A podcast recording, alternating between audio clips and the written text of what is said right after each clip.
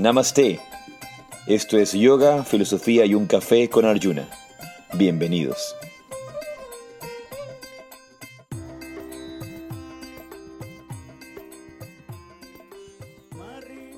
Namaste, Yaishi, Radhe, Radhe. Yo soy Arjuna Das. Y yo soy Chintamani.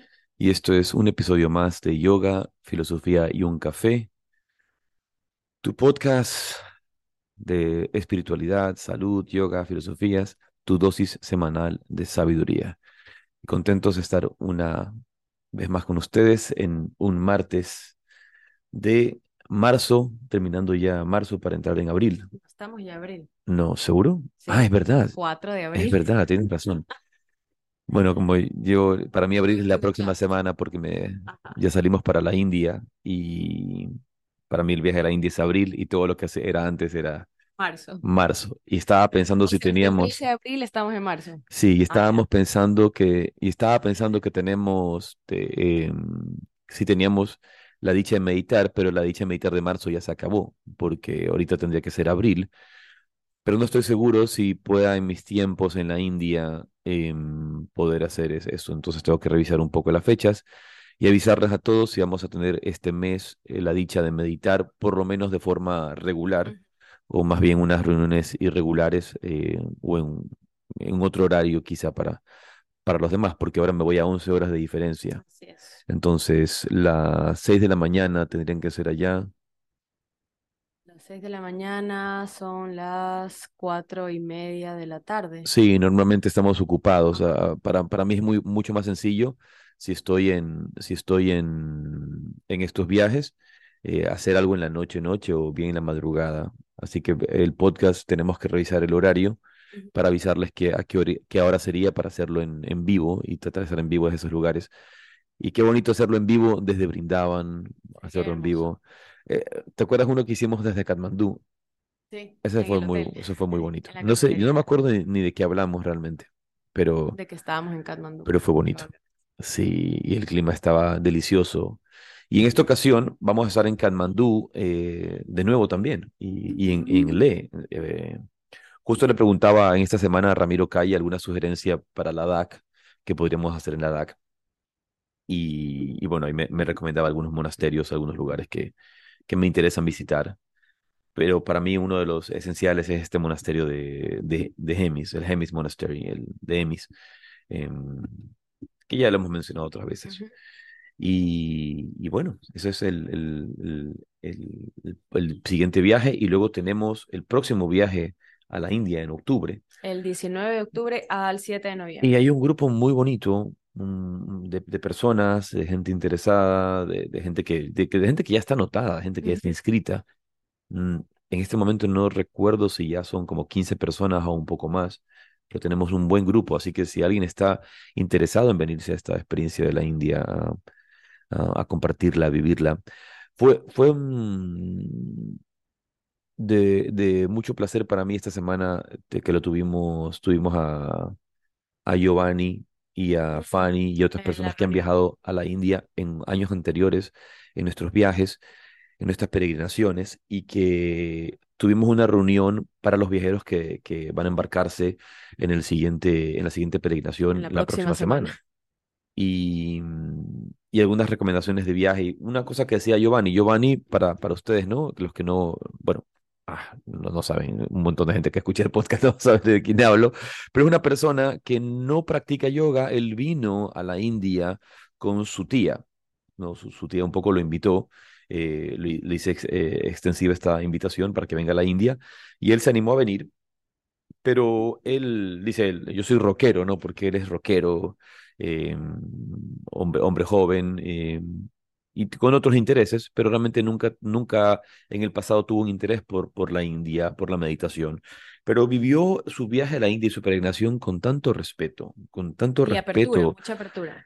Y apertura a conocer, abrirse. Creo que eso es lo más importante frente a cualquier, eh, frente a cualquier eh, Experiencia. eh, experiencia cultural que tengas en cualquier lado del mundo. Realmente abrirte a conocer, a, entender la cultura, a conocer sus tradiciones, a, compartir. Y, e- esa apertura, e- e- esa, mente, mente abierta es lo que nos permite realmente disfrutar, lo que nos permite vivir, lo que nos, permi- nos permite eh, ten- tener un- una experiencia dichosa, una buena experiencia, estar abierto a lo que viene y no estarnos quejando porque no estoy viviendo lo que tengo. Entonces, por O ejemplo, ir cargados de expectativas. Muchas veces vamos como, tengo que hacer esto, tengo que ver esto, voy, voy a pasar de esta forma, voy a comer esta comida. Y sí, muchas veces y, y puede ser también negativo. diferente, ¿no? Yo, yo recuerdo una experiencia muy chistosa, muy graciosa y a la vez un poco preocupante en la India a veces, con una señora que nos acompañó una vez a la India. Y la señora se viajó con su maleta llena de galletas, de, de latas de comida, de, de todo. ¿Por qué? Porque ella decía que la comida de la India le iba a hacer daño y casi se iba a morir. Y no comía en ninguna parte. Creo que lo único que comía en los hoteles es el desayuno. O sea, a diferencia de todo el resto que vamos y Sí, comemos pero, toda lle- la pero ella, llevó un montón de comida. ella bajó de peso. Y recuerdo que al final del viaje, por primera vez, decidió probar la comida de la India en un tren. No, no- no la probó antes cuando estábamos en, en buenos hoteles, en buenos lugares, en buenos Pero restaurantes, imagínate, ah, es que probé la comida del avión. pero decidió probarla en un tren.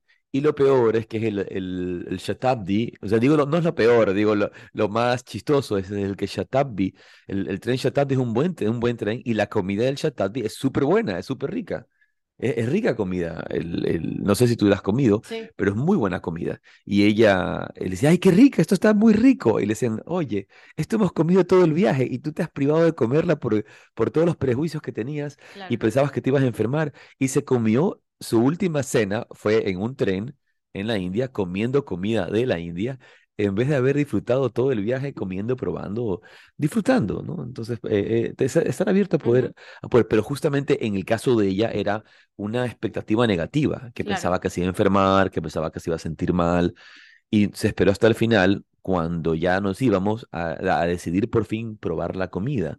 Y, y todo el tiempo, ah, eh, e- en vez de haberlo aprovechado en los lugares donde había buena comida, haber probado, eh, bueno, un- es probar, ¿no? Es probar. No todos los estómagos van a, a recibir bien la comida de la India, Así es. pero, pero sí puedes probar, puedes también, una de las cosas que vemos en, en cada comida de la India, el, el lassi, el yogur, es es esencial, sobre todo para la comida que es un poco picante, Picante. para, lo para las especies y ayuda a que el estómago esté más protegido frente a ese tipo de, de comidas.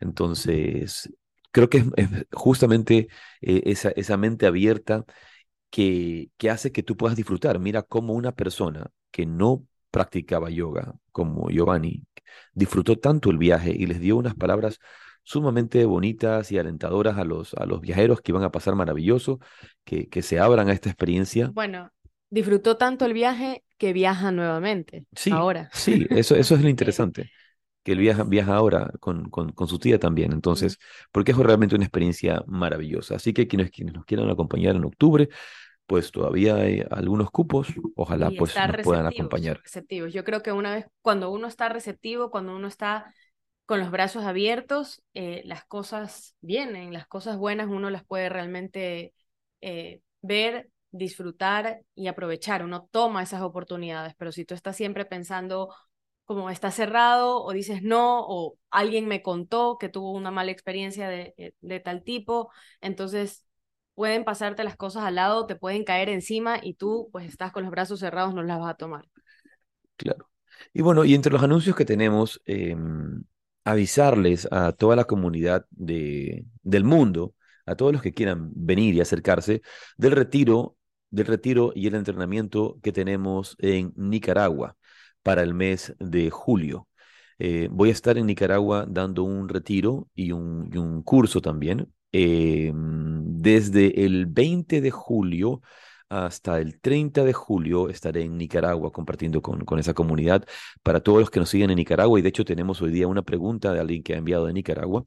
Eh, hoy día es eh, QA, día de eh, answer, ¿no?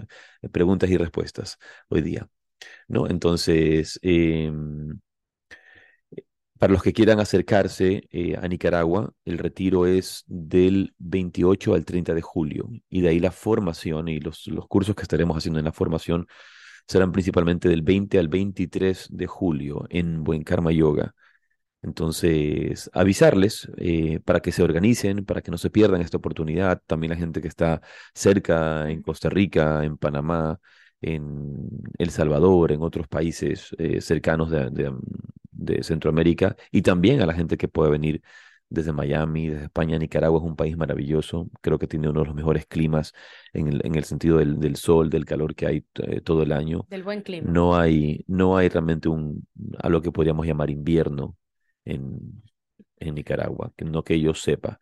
Eh, cuando, cuando al nicaragüense le da frío es porque la temperatura eh, ya no es, ya no es infernal, sino que era solamente caliente, ¿no? Y si le da frío, le da frío porque prendieron el aire acondicionado. Eso, ese es realmente que el, por, por lo cual les da 24 frío.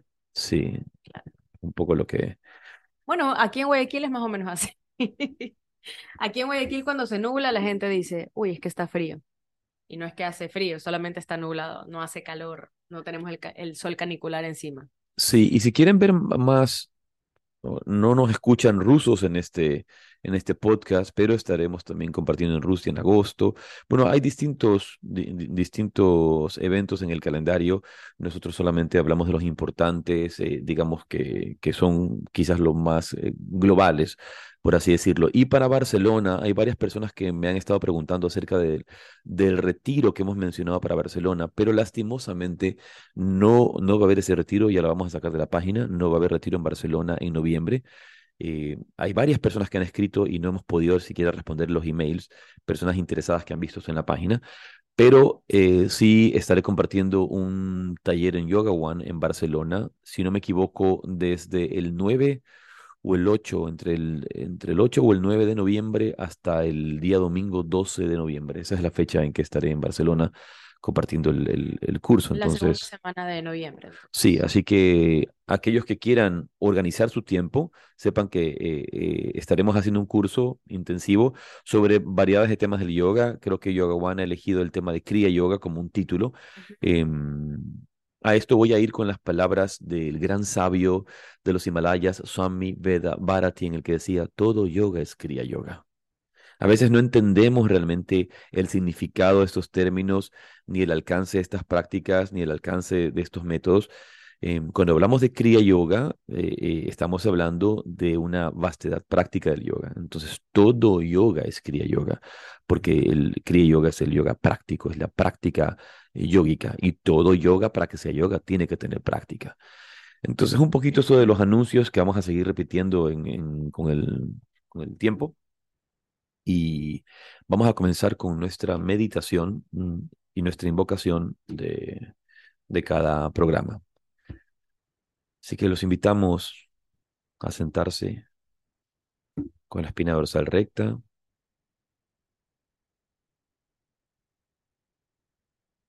donde quiera que estés, incluso si estás de pie, mantener tu espalda recta, tu cuerpo erguido.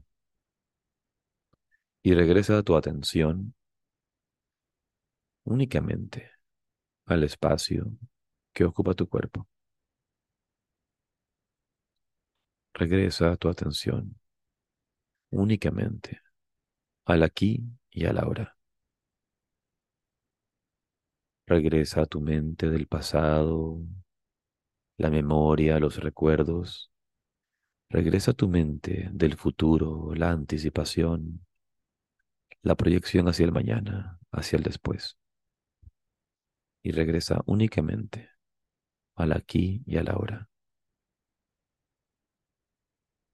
Y en este instante, relaja tu frente y toma conciencia de tu respiración, de esa inhalación o de esa exhalación que está sucediendo ahora.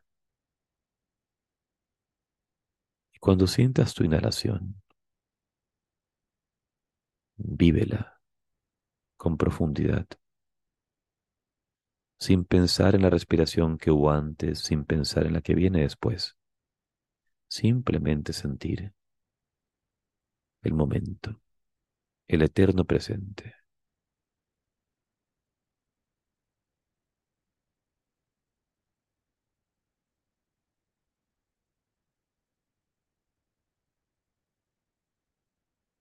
Y cuando te entregas en la exhalación, percibe solamente ese instante, sin pasado y sin futuro, sin ayer, sin mañana, solo ese instante.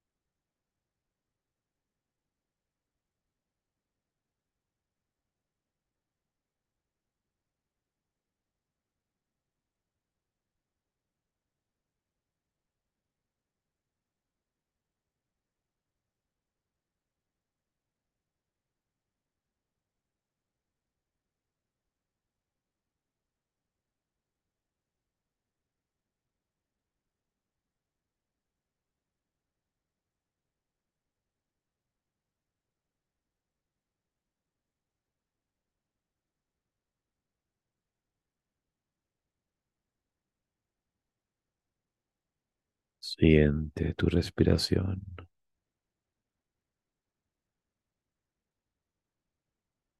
Tu atención plena en la inhalación y la exhalación.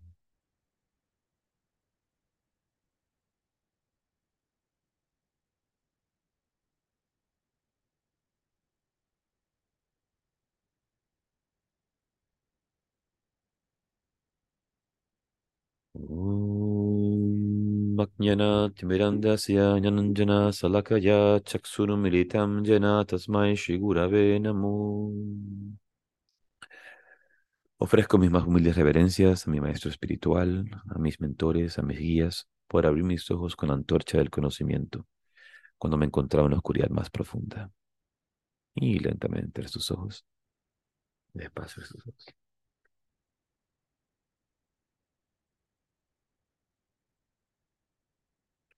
Muy bien. Qué deliciosa meditación, aunque corta, pero de hecho estuve a punto de perderme. Casi me subo en un avión de no retorno. En la nave espacial. Sí, sí, te lo prometo. Fue, fue, un, fue un instante en que en- en, eh, ahora mismo, en, este, en, en estos segundos eh, de meditación, entré en ese, en ese momento de entras por la puerta y ya, estás del otro lado. Entonces, y, y casi me, casi me quedo en meditación. No, no, no es que me confundí, dije que estoy en la dicha La de dicha de meditar y que tengo que quedarme meditando. No, fue, entré en meditación y me quedé allí y empecé a avanzar hacia ese estado más profundo, más profundo y, y casi no me di cuenta que tenía que salir. Entonces, pero mu- muy muy rico. a gusto. Sí, eh, como dice San Juan de la Cruz, y me encanta repetir esa, esa frase de ese, de ese verso, dice, y estaba tan embebido, tan absorto y ajenado que se quedó mi sentido de todo sentir privado, y el espíritu dotado de un entender no entendiendo, toda ciencia trascendiendo. Muy bien, em, como decía, hoy día vamos a hablar un poco de, de preguntas y respuestas porque nos han hecho algunas preguntas, nos han mandado. Em, hay un podcast que admiramos mucho que, que se llama Wisdom of the Sages, ¿verdad? Que- y ellos tienen este día en el que Eh, hacen preguntas Semanalmente, semana- bueno, ellos semanalmente. tienen show, podcast todos los días y de esos siete días de la Claro, semana, ellos tienen, ¿cuántos, cuántos episodios tienen ya? mil, la semana pasada, el día jueves, hicieron su episodio número mil. O sea que hoy ya estamos en el, luego jueves, viernes, sábado, domingo, lunes, martes, mil cinco. deben estar. Claro, tienen, tienen más de mil episodios. Tienen muchos años haciendo ya este, este, este servicio y creo que anteriormente se llamaba distinto. Ellos tenían, no recuerdo. Sí, entre los podcasts que yo recomiendo escuchar están principalmente The Wisdom of the Sages eh, en, en el, en el tema espiritual. Es un, un- un- uno de los mejores podcasts para mí en el, en el, en el campo del yoga. Es un, un podcast e- excelente. Sí. En general, su, su tendencia, porque ellos son, ellos son Hare Krishnas, ellos, eh, tanto Kastuba como Raghunath son, son devotos de Krishna, eh, su tendencia es mucho más eh, Vaishnava, mucho más enfocada en, en la devoción de Krishna y en la tradición del Bhakti. Pero es un podcast eh, muy positivo que tiene mu- mucho material excelente. interesante. Ellos todos los sábados hacen este día de preguntas y respuestas Claro, pero ellos tienen podcast todos los días, si no me Por equivoco. eso digo, Hacen de todos los los siete días. días de la semana hay uno que lo dedican a responder preguntas. Sí, nosotros como no nos mandan muchas preguntas y creo que tampoco hemos hecho una, una campaña de manda preguntas, no, creo que no se ha hecho una campaña. em, no, no siempre tenemos Bueno, preguntas y a veces más bien tenemos sugeren- sugerencias, ¿verdad? de Tenemos temas, sugerencias. claro. Así que hoy eh, quizá este sea el primer día de, de preguntas y respuestas oficial. Entonces, em, leamos algunas de las preguntas que Sí. tenemos. Eh, la primera dice, hola, mi nombre es Ana Cecilia, soy de México, me encanta su podcast, lo sigo desde hace algunos años, desde que estaban en India en el 2020. Tengo una pregunta. En el podcast con el ufólogo Jaime Rodríguez, él hizo mención de que Jesús era extraterrestre, como un híbrido de ser humano con genética de otro planeta. En lo personal, no creo que esto sea cierto, pero quisiera tener una opinión suya un poco más clara. Muy bien. Tenemos un lindo grupo que nos sigue en México. Hay personas, eh, varias personas. De hecho, aquí creo que conectadas hay algunas personas de México en este momento. Por ahí veo a Claudia, creo que también, de México, pero que ahora vive en Miami, en Florida. Muy bien. em, bien, es, es, de hecho, esta pregunta es, un- es una pregunta que ya antes me, me la, me la hicieron. Em, este, una pregunta que antes eh, me, me la hicieron. Em, primero, hay que aclarar algo. Jaime Rodríguez no dijo eso. Él no dijo que Jesús era extraterrestre. Todos lo asumimos porque obviamente creo que eso lo, la palabra es lo, eh, eh, cuando tú dices algo que sin decirlo, lo, No sé. No, hay, hay una, hay una, una palabra, se, me se me fue la palabra en este momento, ¿no? En, en, eh, se me fue la palabra en este momento. Cuando tú dices, cuando tú dices algo sin decirlo, él eh, eh, lo, A mí lo, también se me fue la palabra. sí, eh, Lo que, lo- sugieres, sí, no, no, no, no, no, no, no no, sugieres, no, no, no es esa la palabra. Bueno, Eh, lo, lo, ya, ya vendrá la palabra. Pero en tal caso, él, él, él hizo esto, él, él habló, dijo, hace do- que no, cuando, cuando venga, mira lo que le pasó a este, a este extraterrestre que vino hace dos mil años y luego lo mataron. Eso fue lo que dijo. es verdad. Entonces, no, tampoco lo sobreentiendes, esa no es la palabra. No, eh, esa no es la palabra. Hay una palabra en el diccionario de la Real Academia Española. Una, una palabra que significa, que significa lo que quiero yo decir. Pero en tal caso, eh, él, cuando él, este, él, él dice esto, tú asumes que está hablando de Jesús. Y por Ah, supuesto, implica. mm, No. tampoco es la palabra. No, pero, pero tampoco, eh, pero no lo está diciendo. No lo está diciendo. No. Nada, siguen poniendo aquí, interpretas. No, esa no es la No, palabra. No, no eh, porque interpretar es la persona no, que lo está Sí, sí, sí. escuchando. Claro, Estamos hablando de entonces, la persona obviamente nosotros estamos entendiendo, pero ya, ya vendrá la palabra en algún momento y, no, y no es lo importante ahora en, en este instante, sino lo que estamos diciendo. Él no dijo eso, él no dijo, pero nosotros obviamente sabemos que lo estaba diciendo. O sea, que, que pa- Sí, pa- en- y en el campo del, yo en lo personal, una vez más, yo no pienso que Jesucristo es un extraterrestre. Y, y eso ya lo conversé con alguien que me, que me escribió a preguntar lo mismo, ya, ya se lo, se lo dije, pero esa persona me escribió directamente a mí eh, eh, en- por otro medio y o sea, yo no creo eso. Y creo que también lo mencioné en el podcast siguiente cuando estábamos hablando acerca de los rishis y los grandes yogis. Entonces, uno, uno puede, uno puede, eh, em, estos seres divinos pueden encarnar y por eso hablamos de estas encarnaciones divinas. Creo que en esto hay que tener per- perspectivas. El- el- el- la, la persona que nos, que, que nos está escribiendo, a- Ana Cecilia, eh, eh, em, cuando dice también que eh, ella es la que está poniendo como un híbrido, eres tú quien pone como un híbrido de ser humano con genética, porque obviamente eso es lo que está, lo que se sobreentiende un poco en, Sí, en- en lo que él está eh, eh, diciendo. insinuando. Y esa es la palabra, insinuar, insinuar. Esa es la palabra. Es una insinuación. Eso es lo que él dice. Pero sin decirlo, eh, esa es la palabra, claro, tú- eso, insinuar. eso Entonces, cuando él insinúa esto, él, él, él no dice esto en ningún momento. Pero entendemos que la gente que investigue este, este tema eh, eh, que, ah, am, hablan de eso aquí. Eh, Yo no estoy diciendo que esto no sea posible, es, es posible, ¿por qué no? Pero como es el caso del tema de los gigantes, y eso está hasta mencionado en la Biblia, ¿verdad? no quiero meterme en el tema de la veracidad de si sí o si no, sino básicamente de una opinión. Como una opinión, yo no pienso que Jesús vino, eh, yo no pienso que cuando la Virgen María vio o- a, a- a- a- se le presenta el Señor y, y le, y le, le- le dice pues que, que van a ser un hijo en, en, su vientre, eh, el ángel le trae el mensaje y dice, hágase mí según tu voluntad. Eh, no creo que es una nave espacial la que se presenta, porque un poco la, la, la idea es esta, dentro de la ufología, hasta donde yo entiendo es que más o menos esa luz que veía es una nave espacial y esa, mm, y esa eh, voz que le habla es un extraterrestre.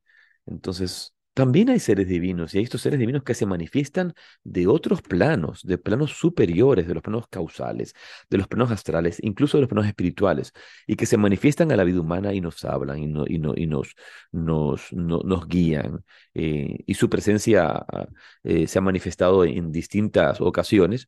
Em, un caso, por ejemplo, que po- podemos hablar de Mahavatar Babaji, que es otro de estos casos de un, de un gran, gran maestro. Seguramente, si un ufólogo lee la autobiografía de un yogi eh, de corrido, él va, él va todo este extraterrestre, extraterrestre, extraterrestre, extraterrestre. Y, y aquí nosotros tenemos que regresar enten- al entendimiento de la potencialidad del ser humano, que el ser humano puede desarrollarse a tal punto de alcanzar estados altísimos de conciencia y obviamente de, de, de superar lo que pensamos leyes de física, eh, y voy a decir física superficial, Claro, porque sí, si sí, empezamos sí, a entender el mundo como un, como un mundo hecho de energía, un poco más ya hacia el, hacia el, hacia el tema de la física cuántica, como un universo cuántico, como, como un sistema cuántico, todo hecho de electrones, pro- protones y neutrones, energía pura, una persona que sea capaz de, de- de- de, eh, alcanzar ese estado de dominio de la energía pura puede hacer Por mila- lo que nosotros llamamos milagros o, milagros, cambios milagrosos o situaciones distintas en, en- en el mundo, lo, ¿verdad? lo otro también creo es que mucha gente cuando dice extraterrestre tenemos en, en, nuestra mente un ET, o sea, o un extraterrestre como nos los han puesto en las películas, ¿no? Estos seres verdes de cabeza como foco, como bombillo, eh, delgados, de ojos grandes. Y, y cuando estamos hablando extraterrestres, extraterrestres simplemente que es fuera de esta tierra. Sí, pero ahí, como dice eh, Gópica en el mensaje que manda, ahí tú ya estás interpretando y esa es tu interpretación. No, yo no estoy, de hecho, ni siquiera estoy hablando de No, Jesús. no, o sea, Estoy lo que, hablando pe- de... pero lo que digo es, obviamente, es una interpretación. Nosotros estamos interpretando el, el, el tema extraterrestre porque podemos hablar de este tema de una manera un poco más amplia y dar la apertura cuando sí, si dices extraterrestre, estás hablando de que viene de otros planos también, de los planos espirituales también, pero ya esa es una interpretación tuya. E- Específicamente, la gente que sigue estos temas del fenómeno ovni, de la ufología, ellos, ellos hablan del, del tema extraterrestre como que vienen de otros planetas a nivel físico. Entonces son seres físicos que vienen de planos físicos y no esta otra eh, visión que son seres de otras dimensiones, dimensiones distintas que nosotros también tenemos, como por ejemplo la dimensión astral, el, el cuerpo físico, ¿verdad? Hablamos de este cuerpo físico, lo que en yoga llamamos anamaya kosha, y luego el cuerpo sutil, el sukshma sharira, el cuerpo sutil, ¿verdad? Y este cuerpo sutil se utiliza para desplazarse en los planos sutiles y viajar a otros, a, otros planos sutiles, a otros mundos sutiles y mundos sutiles que existen aquí mismo, en este mismo lugar, que también están aquí, estos seres eh, existiendo y viviendo y, y conviviendo con nosotros, pero a otro nivel de vibración. Entonces, no, no, eh, no, no, no es en este caso la visión de seres extraterrestres como que vienen de otros planetas. Creo que donde tenemos que hacer un híbrido es aquí. Hacer un híbrido para poder entender el, eh, el- el- la vida en otros planetas y la vida en otros planos y la vida en otros planetas en otros planos también. Así es. Claro, como se da aquí, que se da en otras Porque si hablamos de un universo físico en el que hay planetas, también hay un universo astral, un universo causal donde hay planetas. En el que creo que lo cité en- ya en, lo- en los eh, en los dos podcasts pasados el caso de Sri Yukteswar, que cuando él hace su resurrección, ¿verdad? En, el capítulo la, la resurrección de Yukteswar, Dr. Fion Yogi, Yogananda eh, eh, escribe lo que Yukteswar le cuenta y que él dice, yo he renacido en un planeta astral, ahora vivo en un plano astral, perdón, causal, y, este, y es un planeta en el universo causal. Una vez más, repito, un planeta en el universo causal. Y este planeta se llama eh, Hiranya Loca. Hiranya Loca. Entonces, hay distintos planos de existencia y distintos planetas también. Entonces, y, y asimismo hay estos seres que vienen de, planetas físicos. De hecho, si no me equivoco, en la tradición védica solamente se habla de un vimana físico, de un platillo volador físico, de una nave física. Todas las demás son eh, de energía y vienen de otros planos también. Entonces, mm, creo que hacia esto, como hablábamos antes de la mente abierta, hay que tener una mente abierta para poder escuchar, para poder, eh, para poder ver. Yo, una vez más, en lo personal, no creería y no creo que Jesucristo era un extraterrestre en el sentido eh, general de los de los ufólogos que piensan que se le hizo una, una suerte de inseminación artificial a la Virgen María para que nazca un híbrido que fue Jesús. Entonces, la Inmaculada Concepción, y, estamos entrando en Semana Santa, no me vaya a llevar el demonio al infierno por, por estas cosas, por estas cosas que estoy diciendo, por estos, estas herejías que estoy em, profiriendo. Em, yo no creo, yo no creo que, que ese es el caso pero en el mundo de la ufología, eso es lo que se piensa. Que claro, Jesús, ya, Inmaculada Concepción no es Inmaculada. No, no, tiene, no hay esa visión de Inmaculada Concepción. Ahora, es interesante que este tema de la Inmaculada Concepción, no me quiero meter allí porque es un tema sumamente eh, intrincado, no solamente existe en la India, no solamente existe en, en, este, en, el, en el tema de Jesús. Hay un montón de maestros de los que se dicen han nacido, incluso en Grecia, que han nacido de Inmaculada Concepción. Ahora, tú puedes ver esto desde muchas perspectivas, pero en el sentido espiritual, en el sentido espiritual se habla de que estos maestros eh, son un descenso de la divinidad. Por ejemplo, el mismo caso de Patanjali. Eh, Patanjali es también, eh, si tú lees la historia, es una Inmaculada Concepción. En el caso del Buda, exactamente lo mismo. Em, no, no, una vez más, no me quiero meter en detalles, no me quiero meter a discutir la veracidad de esto o la falsedad de esto. Hay puntos de vista, hay visiones, y luego está también nuestras creencias. Eh, y, y, ciertamente creo que nuestras creencias también deben este, ser iluminadas por la razón por el sentido común y también por la ciencia. Por, y, y, cuando me refiero a ciencia, me refiero a una ciencia mucho más amplia de la que consideramos hoy claro, día. Porque la ciencia de hoy deja mucho que desear. La, ciencia, me imagino, de la que no estás hablando es la que te presenta evidencias de todo, tienes que estar eh, rebuscando, excavando para sacar la evidencia de que esto existió y esto no, porque al final del día hay muchas cosas que no importa cuánto excaves y cuánto busques, no las vas sí, pero sin, em, sin, em, sin, embargo, dependiendo desde qué, desde qué perspectiva científica se vea. Entonces, si tú ves en la, la, ciencia común y corriente y dejas de lado la ciencia cuántica, por ejemplo, todo el campo de, del entendimiento de la energía, todo el campo del entendimiento de la energía atómica, y luego, por ejemplo, cuando empiezas a llegar al entendimiento del prana, esa energía que está detrás incluso del átomo, em, ya estás hablando de otros niveles de, de ciencia que en la ciencia común y corriente no entiende. No, no, los Ellos no han alcanzado hacia ese punto. Entonces ahí empieza, empezamos ya a, a, tocar un tema en, en, que el, en que la ciencia se toca con la mística, con la espiritualidad, con el desarrollo de la conciencia, que es otro, eh, una perspectiva totalmente distinta y otra y tiene otro alcance. Entonces, eh, eh, para la tranquilidad de Ana Cecilia, yo me quedaría con, con esta visión un poco más dentro de la tradición oriental, donde eh, se habla del descenso de la divinidad, de la que divinidad decide encarnar y tomar un cuerpo físico y, manifestarse, en este caso, en la persona de Jesús, y que, eh, Jesús es esa encarnación divina, al igual que, que lo han sido otros grandes, grandes maestros, avatares, eh, lo que se llama en la tradición de la India estos avatares, estas encarnaciones divinas o las encarnaciones de Dios que hablan, ¿no? En la India pues se habla de, de Rama, de Krishna, Buda incluso dentro de la tradición del Purana es considerado una encarnación divina, aunque los budistas no lo consideran así.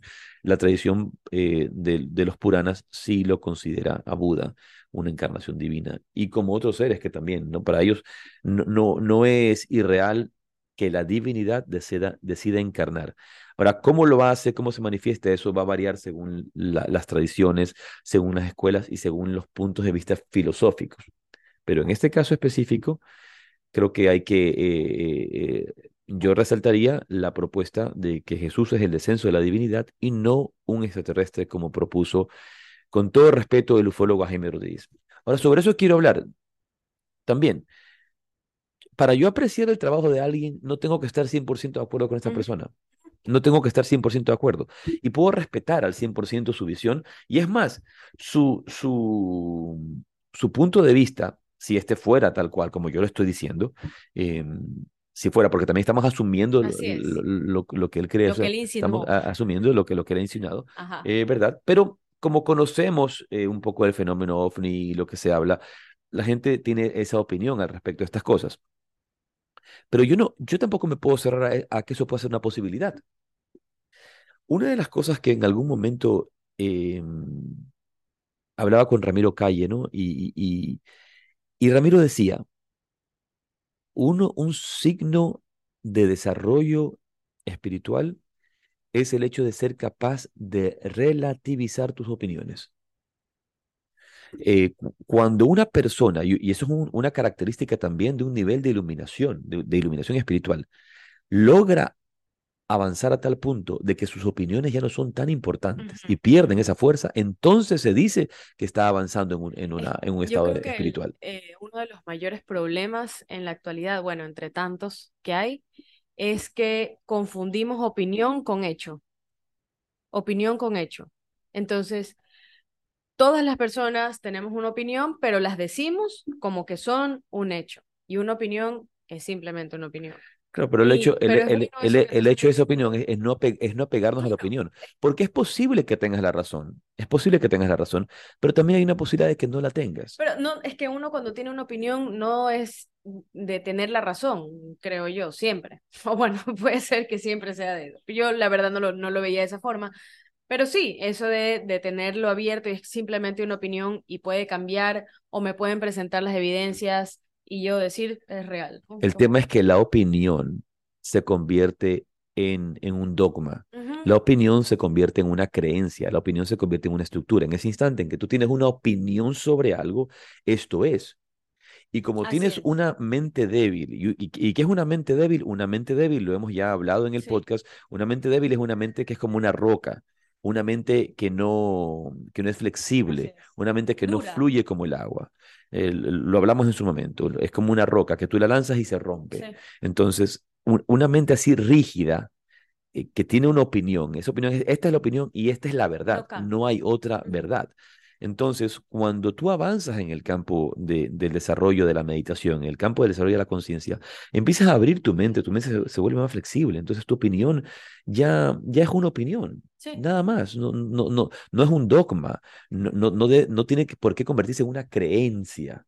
Entonces, uno puede apreciar estas, estas, eh, teorías, estos puntos de vista, estas ideas y, y abrirse a, a, otras posibilidades. Entonces, yo me abro a esas posibilidades también. Digo, es posible, pienso que podría hacerlo, pero al final del día, si ya lo llevo a, mi vida práctica diaria, no es realmente importante para mí. Así es. No, no, no, me cambia el mundo, no me cambia la vida. ¿Qué tan, ¿Qué tan relevante es?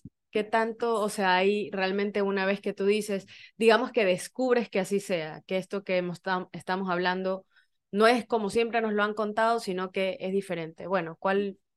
En, este caso, en este caso, por ejemplo, vamos a, al caso de Jesús, de Jesucristo. Hay gente y hay grupos religiosos que se dedican a decir que Jesucristo no fue crucificado, por ejemplo, hay un grupo religioso que no fue crucificado con los brazos abiertos, sino que fue crucificado con las manos cruzadas para arriba en un palo. ¿Tú me puedes explicar la, relevancia de eso? la, la relevancia. Entonces, no debe, entonces No un es poco, significativo para un nada. poco que los cristianos no deberían adorar a la, o sea, no- la más cruz. de adorar, uno no debe adorar ni ninguna cruz ni ningún palo, me explico, no, no, no, no, no hay que adorar a nada. Lo que hay es que seguir el mensaje. Jesús mismo dice en el Evangelio, no es aquel que me dice Señor, Se- Señor, Señor, el que entra en el reino de los cielos, sino aquel que hace la voluntad de mi Padre que está en los cielos. Entonces Jesús mismo está diciendo, no, no me vengas a mí a decir Señor, Señor, y como a prestarme reverencia, como que eso fuera algo importante.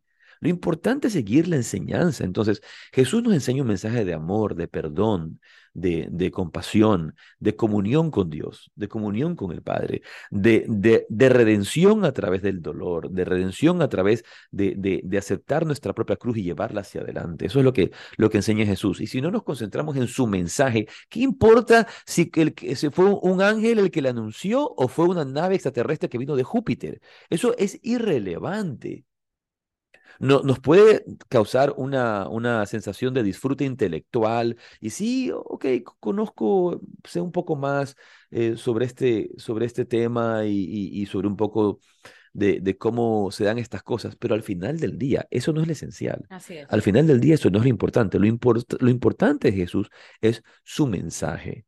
Lo importante de Jesús es su enseñanza. Em, Entonces, eh, incluso hoy que estamos avanzando ya a la Semana Santa, cuando eh, Je- Jesús eh, eh, muere en la cruz y, a través de la cruz, pues supone, redime el, el pecado del mundo, no hay redención alguna, al menos de que tú propiamente hagas tu propio trabajo interior y vivas el mensaje de Jesús, que es luego el mensaje de, de, de Krishna, es el mensaje de Rama, es el mensaje de Buda, es el mensaje de los grandes maestros. Vivir en amor, vivir en compasión, vivir en comunión divina, eh, eh, en, en- en- comunión divina, eh, una enseñanza de Jesús grandiosa, por ejemplo buscad primero el reino de Dios y su justicia y todo lo demás vendrá por añadidura. Ve a tu interior. ¿Y dónde es este reino? Este reino es en tu, ve a tu interior. Vive esa comunión divina dentro de ti. Y todo lo que buscas, la paz que buscas, el, el amor que buscas, todo se va a dar, todo va a, ve- va a venir por añadidura. Entonces, es, hay, hay cosas, hay temas que se pueden volver Así irrelevantes eh, y, y que son irrelevantes cuando vas a lo esencial. Y lo esencial, lo esencial en el caso de Jesús, ya sea que él haya venido de Júpiter o simplemente haya, eh, me explico, y, y haya sido un- una especie de híbrido de, de experimento genético, que, que no creo que es así, yo no, yo no creo que es así, eh, o que fuera descenso pero, divino. pero eso no interesa, porque lo importante es su mensaje. Y luego, para todos aquellos que no creen en estas cosas y también en en ese tipo eh, de, de, de, de, de, mm, de posiciones hay que entender, en las que dicen, no, estos idiotas que creen en los extraterrestres o estos tontos que siguen creyendo que existe un Dios y no hay, no hay, no hay ningún Dios y, no, hay- es esto, Jesús es un ser humano. Pues Jesús es un gran humanista.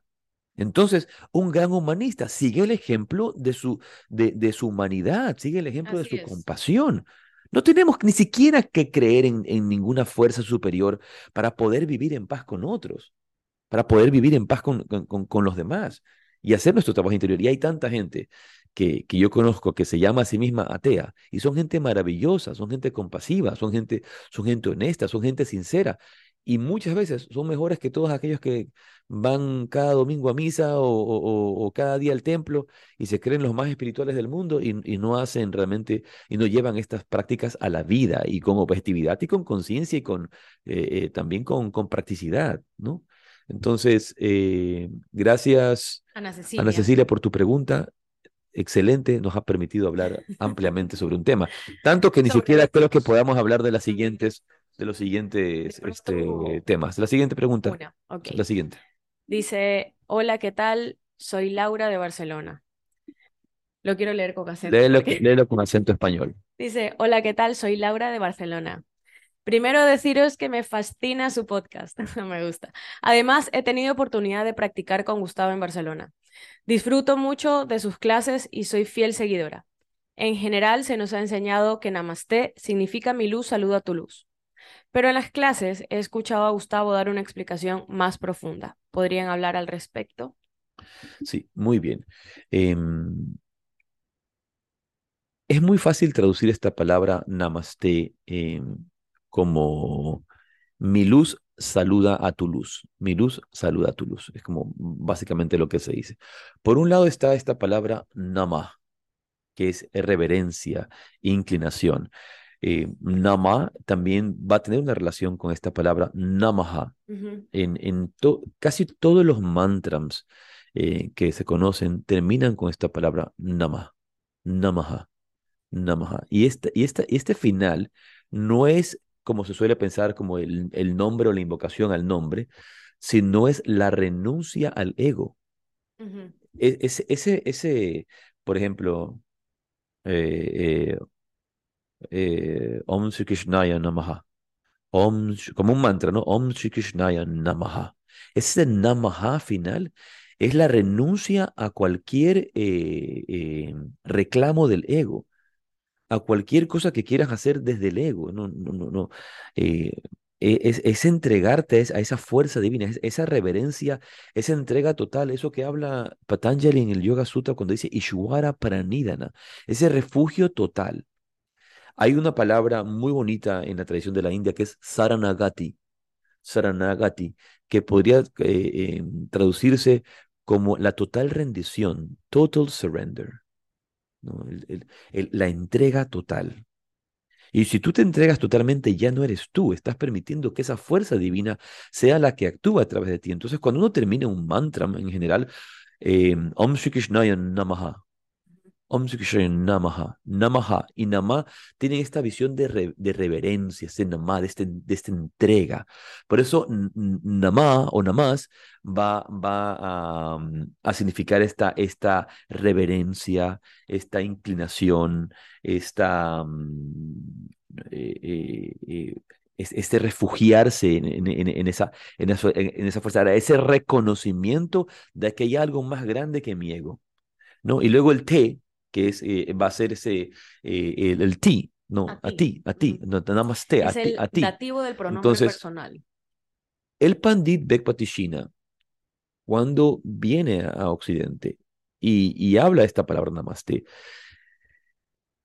él decía, que la fuerza de mi brazo, y esto es a lo que se refiere Laura porque siempre lo repito en, los cursos, que la fuerza de mi brazo, el poder de mi inteligencia y la bondad de mi alma reconozcan y saluden a la presencia divina que habita en ti, a la presencia de Dios que habita en ti y en todos los seres. Que la fuerza de mi brazo, ¿no? todas mis potencias físicas, todo mi, mi aspecto físico, que la fuerza de mi brazo, que el poder de mi mente, todas mis capacidades mentales y la bondad de mi alma, de, mi, corazón humano, ese, sentimiento profundo de amor, de amor humano que está aquí, reconozcan y saluden a la presencia de Dios que habita en tu corazón. Mira la, diferencia de, de, y, si estoy diciendo que Nama es esta, este, esta rendición, este rendirse a ese poder superior, tal como en el mantra Namaha, Namaha. En, los mantras Namaha, el renuncia al ego, no puede haber ego de por medio, entonces no puede haber mi luz saluda a tu luz, porque decir eso yo siempre digo es como, lo voy a decir en varios, en varios idiomas. Yo soy guay, pero tú también eres guay. Mi luz saluda a tu luz. Yo soy guay, pero tú también eres guay. O, o, yo soy cool y tú también eres cool. Eh, o, yo soy bacán y tú también eres bacán. O yo soy chévere o tú también eres chévere. Creo que ya se ha entendido, ¿no? Eh, ¿no? Y no es esa visión, es en total humildad. Y cuando tú vas a la India, que este es un saludo común de la India, este, este saludo es muy humilde. Lola, que ha estado recientemente con nosotros, Gauri también, que vivió allá en la India, ¿saben? Cuando el, indio te saluda con las manos frente a su corazón, y luego hablemos de esto del corazón, te dice, Namaste, namaste, es un saludo sumamente humilde, te está, te está reconociendo, te está reverenciando. Es, realmente una reverencia, no te dice namaste y te toma la mano, namaste, ¿no? No es un... E, es, es, es un saludo reverente, es un saludo humilde. Eso es lo bonito del namaste. En cambio, lastimosamente, y esto tiene relación con la siguiente, pregunta, que viene, vamos, ya la vamos a ver después. En esta, en esta visión de, de, tomarnos cosas culturales de, de, de, la India, por ejemplo, y del yoga, la gente empieza a quitarle el sentido y, de repente saludan, es como namaste, así, y, y está lleno de ego. Es, es un saludo de- namaste lleno de ego, lleno de, de arrogancia y lleno de novelería, nada más. Entonces, lo haces en la clase de yoga, de Hatha Yoga. Sí, O sea, no es que lo estás tomando realmente y, y, y lo utilizas en, en tu vida, en tu día a día, con las personas que conoces, con humildad, sino que es solamente para la clase de yoga. Comienza tu clase de yoga, termina tu clase de yoga. entonces esta traducción sería que la fuerza de mi brazo, el poder de mi inteligencia y la bondad de mi alma reconozcan la presencia divina que está en ti. Y luego, ¿cómo se hace? Se lo hace juntando las palmas frente al pecho. El Namaste es haciendo este, lo que llamamos Anjali Anjali Mudra o incluso Namaskar Mudra, tiene también otros nombres. Anjali Mudra aquí frente al pecho y frente a tu corazón, frente al corazón. Swami Veda Bharati decía algo muy interesante, y decía cuando to- todas las, o mejor nota, las más grandes religiones del mundo nos enseñan a orar con las manos juntas frente al corazón. Las religiones más importantes del mundo nos enseñan a rezar con las manos frente al corazón. ¿Y en qué momento, decía Swami Veda, ha habido una, un congreso mundial de religiones para ponerse de acuerdo cómo rezar? ¿En qué momento había una reunión global de religiones para decir, ¿qué les parece, chicos? Si de adelante todos rezamos con las manos juntos frente al pecho. Y es una sensación natural. Y luego, cuando tú dices yo, cuando tú te indicas a ti mismo, dices yo, tú no dices yo y señalas la cabeza. Tú no dices yo y señalas el, ombligo. Tú no dices yo y, yo y señalas la rodilla. Yo, aquí, porque yo te lo digo y te señalas el hombro. No. Cuando dices yo, siempre te señalas el pecho. Yo. Entonces, en, en el corazón se dice que habita esa porción de Dios, esa, esa porción de Dios que nos permite existir, que nos permite ser, esa porción de Dios que es el espíritu, el. Atman. Y juntas la mano frente al pecho y conectas con esa esencia, reconociéndola, refugiándote en ella, con, con muchísima humildad. Y entonces todas tus potencias físicas, tus potencias, tus potencias mentales y, y- y tu pot- tus potencias eh, eh, eh, del corazón se entregan al reconocimiento de esa presencia de Dios que te bendice en ese momento, en la presencia de otro ser humano que está frente a ti. Entonces nace una vez más desde la humildad, nace de esta reverencia. eh, iba a decir esto de, de las manos. Las manos son una de las formas en las que nosotros conectamos, conectamos con, con el mundo exterior y con nosotros mismos. Por eso cuando estamos enamorados nos tomamos de la mano con alguien más o tenemos un amigo, una amiga a quien queremos mucho y lo tomamos de la mano. Entonces aquí cuando hacemos lo del Anjali Mudra y que tú también lo acabas de decir, también se le llama Namaskar Mudra, que es otra de las formas en las que en India se saluda. No solamente se saluda como Namaste, Claro, sino que mucha gente dice Namaskar, Namaskar, este otro Namaskar. que es, es como un poquito más formal, digámoslo así, porque Namaste es como reverencias a ti, ¿no? Y en cambio Namaskar es Nama, que es esta misma eh, palabra que significa eh, reverencias, y Kar es de Kriya, es hacer, es la acción. Entonces cuando tú saludas o te saludan, como Namaskar es te hago reverencias o te doy las reverencias, ¿no? y que también en muchos lugares, Namaste, Namaskar, cuando tú pones tus dos manos en Anjali Mudra o en Namaskar Mudra, lo que haces es, es conectar estos dos hemisferios, estas dos energías de tu propio Los dos cuerpo. hemisferios del cerebro. Exacto, dos hemisferios, eso es lo que quería decir, hemisferios del cerebro, tus dos energías, la solar, la lunar, la positiva, la negativa, la masculina, la femenina, como quieras llamarle, de tu propio cuerpo y eso lo que hace es traer calma, introspección, equilibrio. Eh, además, está esta, esta, no solamente lo que tú sientes, sino que es un simbolismo de humildad, de reverencia y, como les decía antes, pues las, las palmas de las manos conectan, entonces ayuda a conectarnos con nuestro interior y a reconocernos en nosotros mismos para poder reconocer al otro. Y lo que hacemos es quitar todo este, Claro, una, de- este ego, ¿no? una de las cosas que, que, que vemos, si tú pon, en general, si tú pones las palmas frente al pecho, la cabeza naturalmente quiere, quiere bajar, se Se inclina. inclina. O sea, cuando uno pone las, las palmas, las palmas frente al corazón en la postura Namaste, la cabeza se inclina. Entonces empiezas a hacer reverencia al corazón. Dejas de pensar tanto para sentir más. Como decimos en Yoga Rajasya, piensa menos, siente más. Ya de por sí te llama a la humildad, ya de por sí te llama a la interiorización, ya de por sí te llama a la conexión. Y, y como bien lo has dicho, esta conexión de, de mis potencias, de todo, mi, todo mi lado solar, el, el, el, canal Surya, todo mi lado lunar, el canal Chandra, y todo lo que esto implica, obviamente, dentro de lo que has dicho, es, se unifica frente a mi corazón, en la presencia de la divinidad y se vuelve una postura de humildad. Y en esa humildad es que te saludan en la India, ese namaste, namaste. Entonces, perdón, eh, ¿vas a decir algo? No, no, cuando termines. Eh, entonces, Laura, que la fuerza de mi brazo, el poder de mi inteligencia y la bondad de mi alma reconozcan y saluden a la presencia de Dios que habita en ti y en todos los seres, en tu corazón y en el corazón de todos los seres. Namaste.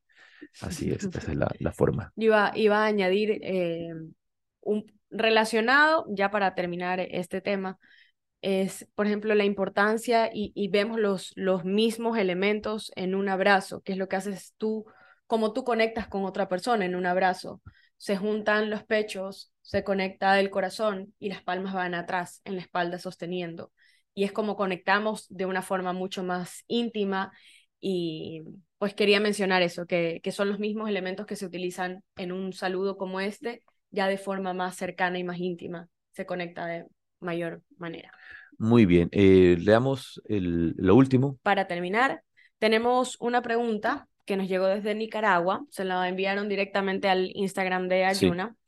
Y Eso es lo otro, si queremos armar el tema de las preguntas, tenemos un mail que hicimos para esto, pero no lo hemos oficializado. Creo que vamos a empezar ya a oficializar el tema de las preguntas y tener por lo menos un día al mes de preguntas y respuestas como este, que creo que es bastante interesante. Bastante interesante. Sí. Este dice, ya vamos a explicar de qué se trata, pero voy a leerla textualmente. Vi este reel, un reel de Instagram, y entré a, a leer los comentarios y quedé, quedé un poco movida.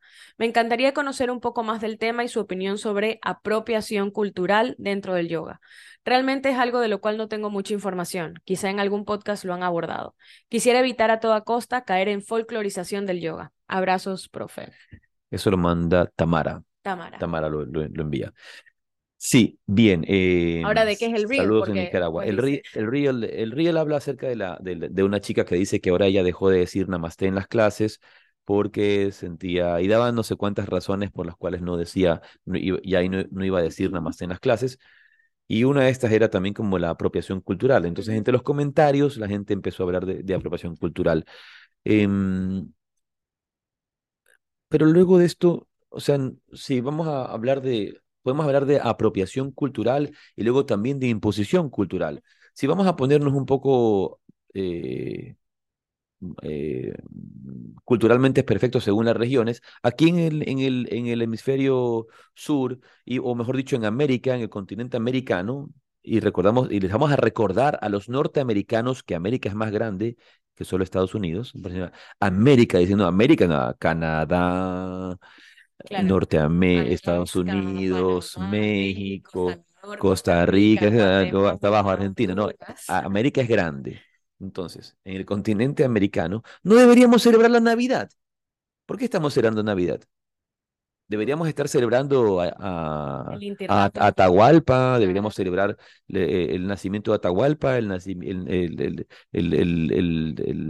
las leyendas de Manco Cápac, o sea, deberíamos hacer otra cosa empezamos por allí. O sea, nosotros, mm, y yo diría que, que en el campo de, de, los rasgos culturales del, del, cristianismo y de otros lados, nosotros no hemos sido, hemos tenido no una apropiación cultural, sino, sino una imposición cultural. Se nos han impuesto estas culturas. Entonces la gente dice, ay, ¿por qué celebran, por qué celebran Halloween? La misma pregunta, ¿por qué celebran entonces Navidad? ¿Por qué celebran Navidad?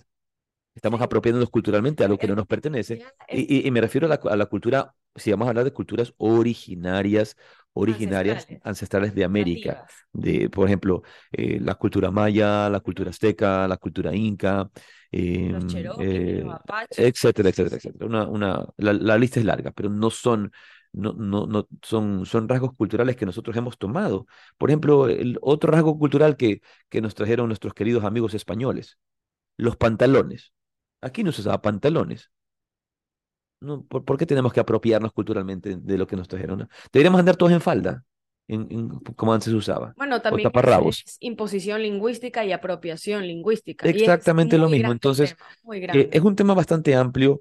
em, te- yo estoy seguro que, que, eh, con lo que está diciendo Tamara en, en este mensaje, eh, eh, con este reel y estos comentarios, no quiere apropiarse culturalmente de temas como, por ejemplo, del Namaste, pero sí te, sí te apropias de Feliz Navidad. Entonces, O de decir, te tagueo, taguéame, estamos chateando, eso es apropiación lingüística. entonces, primero creo que hay que hablar un Hoy, poquito de lo que es la apropiación cultural. quiero leer un, un texto, quiero leer un texto eh, que me pareció bastante conciso y apropiado para este tema porque hay muchos, pero este está muy bien descrito. Y dice, la apropiación cultural es un fenómeno en el que una cultura dominante toma posesión indebidamente de un elemento tradicional de un grupo más débil, privándolo, y esta parte es la más relevante, privándolo de su significado original para obtener una ventaja económica. Los objetos de apropiación cultural son manifestaciones culturales y símbolos de la cultura, es decir, ropa, bailes, música, objetos que transmiten una cultura. Aunque tienden a ser considerados símbolos de un pasado antiguo, los objetos culturales tradicionales son más relevantes que nunca. Son la expresión del poder de autodeterminación y autonomía de un grupo. También herramientas útiles para definir las relaciones con el resto del mundo. Negocian y reafirman la identidad cultural y social en un contexto postcolonial, en el que se reescribe la presencia y el papel de estos grupos. La apropiación y descontextualización de los objetos culturales tradicionales por parte de las culturas occidentales puede privar a los objetos de su significado intrínseco, despojándolos de lo sagrado y el poder. Creo que eso es lo esencial, el hecho, el hecho de que nosotros em, sepamos respetar estos, estos aspectos eh, de la cultura, eh, por ejemplo. El, el mismo caso de practicar yoga ya sería una apropiación cultural. ¿Por, por qué no, por qué practicas yoga? ¿Por qué utilizas yoga, que es una gimnasia de la India, por así decirlo, y no utilizas la gimnasia que te enseñaron en el... en- hablando solamente en el campo de la gimnasia. ¿Por qué utilizas el yoga, que es una gimnasia de la India, y no haces la gimnasia que te enseñaron en la escuela? Haz la, gimnasia que te enseñaron en la escuela, o haz CrossFit, ¿ya? Sí, no, ¿para qué apropiarnos culturalmente de algo, por, por así decir? Y luego está el otro tema, eh, ¿por qué entonces tengo que buscar métodos de meditación cuando puedes utilizar otros métodos dentro de tu propia cultura o tu propia religión o lo que sea? El caso es que si vamos a utilizar estas cosas, hagamos, hay que hacerlas desde un lugar sagrado, Así es. desde, desde un respeto, desde un entendimiento de lo que esto realmente es. Y no solamente por moda, no solamente por querer pertenecer, no solamente por mejorar nuestro negocio. Como dicen, muchas veces nos apropiamos culturalmente de estas cosas para hacer dinero. Para vender, A mí, para a mí, a mí me, me, me, me causa mucha, mucha pena cuando veo personas que quieren prepararse más en yoga solamente para vender mejor el yoga. No porque están buscando realmente su propia iluminación, no porque se quieren desarrollar, sino porque quieren vender mejor. Yo recuerdo, por ejemplo, un chico, ah, quiero, voy a aprender kirtan, pero su visión de aprender kirtan era tener una herramienta más de poder vender mejor su producto, de poder hacer algo más que llame la atención, de poder hacer algo más que, que, que, que él pueda comercializar. Entonces ahora también hace kirtan y también hace yoga y también hace cuencos Y y también Reiki. y, y, y, y todas son novelerías por un lado y luego eh, eh, el, el, el Vacías. como eh, utilizar novelería, pero luego utilizarlo como una herramienta nada más para De ganar venta. dinero, nada más. Está bien, gana dinero como tú quieras, Mira. pero ah, sin, sin hacerle daño a nadie más. Eh, solamente para terminar, mientras mantengamos nuestro respeto, entendiendo que estas cosas son sagradas y las utilicemos con la consideración que, que creamos, está muy bien. Yo, por ejemplo, he visto, y muchos de ustedes han tenido la oportunidad de asistir a las clases de Ramiro Calle. Ramiro Calle nunca empieza cantando el OM y nunca termina diciendo namaste ni comienza diciendo na- nada. Ramiro Calle, con, yo he ido a sus clases en la noche, dice buenas noches y se retira. Yo, termina, muchas gracias, buenas noches y se retira. Ya está, se acabó. Ahí se acabó la clase. Muchas gracias, buenas noches. No tengo necesariamente. Y, y muchas veces yo cuando enseño, también en ciertos contextos, no, necesariamente canto el Om al final, no necesariamente digo namaste, digo muchas gracias. Bueno, que tengan una buena tarde, que tengan un buen día, eh, y, ya está. También, eso depende del contexto en el que estás y también lo que tú sientes. eh, eh, cómo sientes estas cosas. Para mí estas cosas son vida de mi vida, día a día, son, parte de, mi propia cultura, de mi, propia práctica, de, de, mi propio espíritu y no, y no otra cosa. Sí, yo voy a decir que es un tema mm, bastante complejo, profundo, porque además estamos vivimos en un, en un mundo que está tan conectado, eh, con tanta información, con tanto intercambio cultural, que se borra un poco a veces estas líneas de apropiación cultural con algo, por ejemplo, que tú realmente sientes o algo que a ti te gusta. Y para terminar, ya para, para cerrar el capítulo. sí, porque tengo que irme a dar una clase, tengo que irme a dar una clase con apropiación cultural evitar la apropiación cultural. Dice, comprender la importancia del significado de los objetos culturales tradicionales, evitando degradarlos o situarlos en el mero ámbito de la propiedad intelectual, es un buen punto de partida. De esta forma evitamos causar daños económicos y morales. Sobre todo el daño moral. Entonces, si vas a usar Namaste, como lo vamos a hacer ahora para despedirnos, úsalo desde tu corazón, entendiendo lo que significa. Entonces, que tengan un maravilloso día. Namaste. Rade, rade, gracias.